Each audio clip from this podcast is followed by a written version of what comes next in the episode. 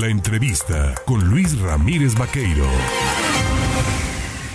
8 de la mañana con 23 minutos. Le decíamos que a lo largo de la semana hemos ido analizando y le vamos a ir presentando las voces, las opiniones de los líderes políticos nacionales respecto pues esta propuesta enviada por el Ejecutivo de reforma electoral que no política, que no democrática, y bueno, pues que estará en manos del Congreso para su análisis. Y es importante, le decía yo, el que usted revise, que analice a fondo. No se vaya simplemente con que le digan, es que nos vamos a ahorrar 24 mil millones de pesos así por encimita. No, pero a ver, ¿qué implican esos recortes y esos supuestos ahorros? Que desaparezca la oposición, que permanezca simplemente un solo partido yo le agradezco por ello al líder nacional del Partido de la Revolución Democrática, a don Jesús Zambrano Grijalva, y tomarnos el teléfono esta mañana para platicar con el auditorio en el Estado. Don Jesús, ¿cómo está? Muy buenos días, eh, Luis, con, el gusto de saludarte y el orden, como siempre. Oiga, pues como siempre le agradezco su confianza y la amabilidad, la gentileza para platicar con el auditorio en el Estado. ¿Qué opina de esta reforma electoral? ¿De verdad tiene algunos puntos que valga la pena analizar o simplemente no va a pasar? Mira Luis, en esencia es un bodrio electoral. Esa reforma, así como está propuesta, no va a pasar. No vamos a permitir que se atente contra el árbitro electoral autónomo e independiente que es el INE. Hoy en la mañana y ayer le escuchaba yo a López Obrador diciendo que no es verdad que quieran desaparecer al INE. El, presidente de veras, el, día que no miente, se siente mal, ya es un adicto a la mentira. Claro que quieren desaparecer a este INE, porque ya agarró tirria contra él. Él que todos los días dice que su fuerte no es la venganza, claro que sí. Y no sé qué le hizo a este INE, porque con estas reglas del juego que tenemos actualmente, fue con las que él ganó y llegó a la presidencia de la República, solo que no se eh, pues tiene el INE a los caprichos del presidente. Y entonces quieren, imagínate, dicen ahorita por lo que decías, que nos vamos a ahorrar dinero, que debe costar menos la democracia, está bien, yo creo que todo el mundo podemos coincidir en eso de reducir el tamaño del financiamiento público a los partidos políticos, sí. Eh, pero dos cosas, eh, Luis. Quieren que los consejeros electorales sean electos en votación popular, dice, y no un arreglo de cúpulas partidistas.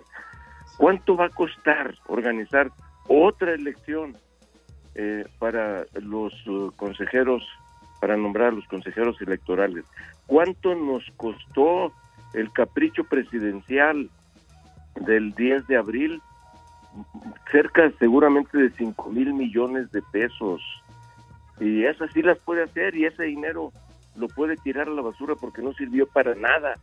Esa disque, eh, consulta popular, esa farsa de consulta popular. Y luego tiene un ejército electoral privado al servicio del presidente, pagado con fondos públicos de los impuestos tuyos, míos y de la gente que nos escucha, y que cuesta los llamados servidores, yo, le, yo les llamo vividores de la nación, eh, que para meterse a las casas, a las familias, a eh, llevar y comprar voluntades con los eh, programas sociales, cuesta 5 mil millones de pesos. ¿Quiere ahorrar dinero, presidente? Pues que desaparezca ese ejército electoral privado, que deje de andar haciendo consultas populares eh, eh que son una farsa. Ahí se habría ahorrado unos, se ahorraría unos 10 mil millones de pesos para empezar. Pero el presidente no quiere eso, pues entonces, y quiere acabar con la pluralidad política con fórmulas de representación para elegir a los diputados, pues, mm, y, y beneficiarse ellos en el, como partido en el poder.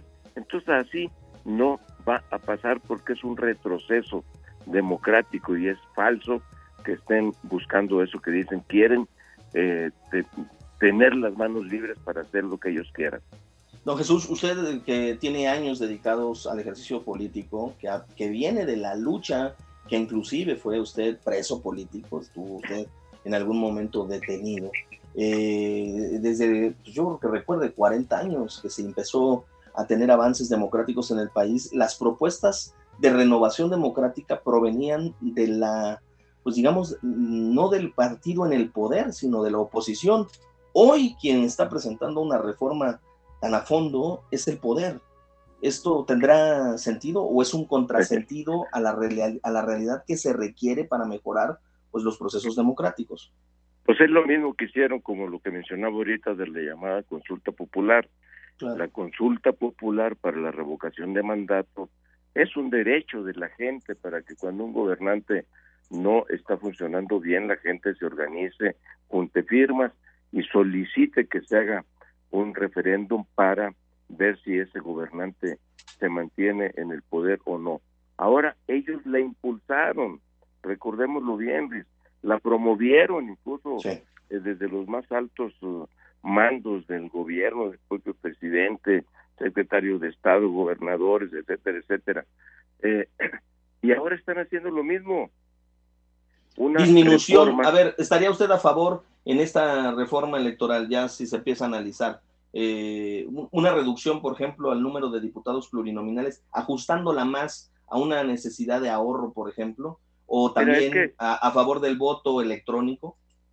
Mira, todo eso se puede hacer, Luis, si se dialoga, si eh, se logran acuerdos, pero quererle imponer nomás así porque sí, no, el asunto no es cuánto te vas a ahorrar, eh, porque para mandar el dinero a dónde, para destinarlo a dónde cuando lo están dilapidando en obras faraónicas que no van a servir para nada. Entonces, eh, la democracia cuesta, sí, sí cuesta, pero es mejor tener un sistema democrático sano, que funcione y que se vaya perfeccionando, a tener dictaduras como es la que quieren ellos que lleguemos a tener. Quieren reducir la Cámara de Diputados, nosotros hemos dicho sí, que sean a 400, 200 pluris y 200 unis. Hay sistemas democráticos muy avanzados en Europa particularmente, en donde todo es por representación proporcional, o sea, pluris, pues. Entonces, eh, ¿A favor de la segunda vuelta en este país, por ejemplo? Sí, sí, a favor de la segunda vuelta, sí. Lo hemos propuesto nosotros precisamente el lunes que salimos en conferencia de prensa, los tres presidentes de la coalición Va por México. ¿Mejorar el modelo republicano a través de un sistema parlamentario de gobierno? Eso sería lo idóneo, pero vamos, mantengamos un régimen mixto de equilibrio de poderes para eso son los equilibrios de poderes, para que el Parlamento vigile y equilibre al Ejecutivo, para que el Ejecutivo pueda hacer llegar iniciativas y pueda opinar y desde luego que le apruebe el presupuesto de egresos cada año y con un poder judicial que funcione para que diga eh, cómo se hace la ley, de cómo cómo funciona y cómo se aplica la ley. Entonces, Claro que estamos a favor de eso, pero eso es lo que no tenemos hoy en el país, eh, Luis. El presidente quiere imponer a los otros dos poderes de la Unión su propia voluntad y cuando le votan en contra algo como lo vimos con esa reforma eléctrica que no va a traerle nada bueno al país, ah, entonces son traidores a la patria, los satanizan y lanzan una campaña de persecución política contra los legisladores y contra todos los opinadores que piensan diferente de lo que se dicta en Palacio Nacional. Esta es la perversa y preocupante situación que hoy vivimos en nuestro país. Pues como siempre, Jesús Zambrano Grijalva, líder nacional, dirigente del Partido de la Revolución Democrática, yo le agradezco el que platique con el auditorio del Estado de Veracruz y si nos lo permite estaremos en contacto para seguir hablando de los temas de trascendencia nacional. Le mando un abrazo. Claro que sí, Luis, con mucho gusto. Muy buenos días.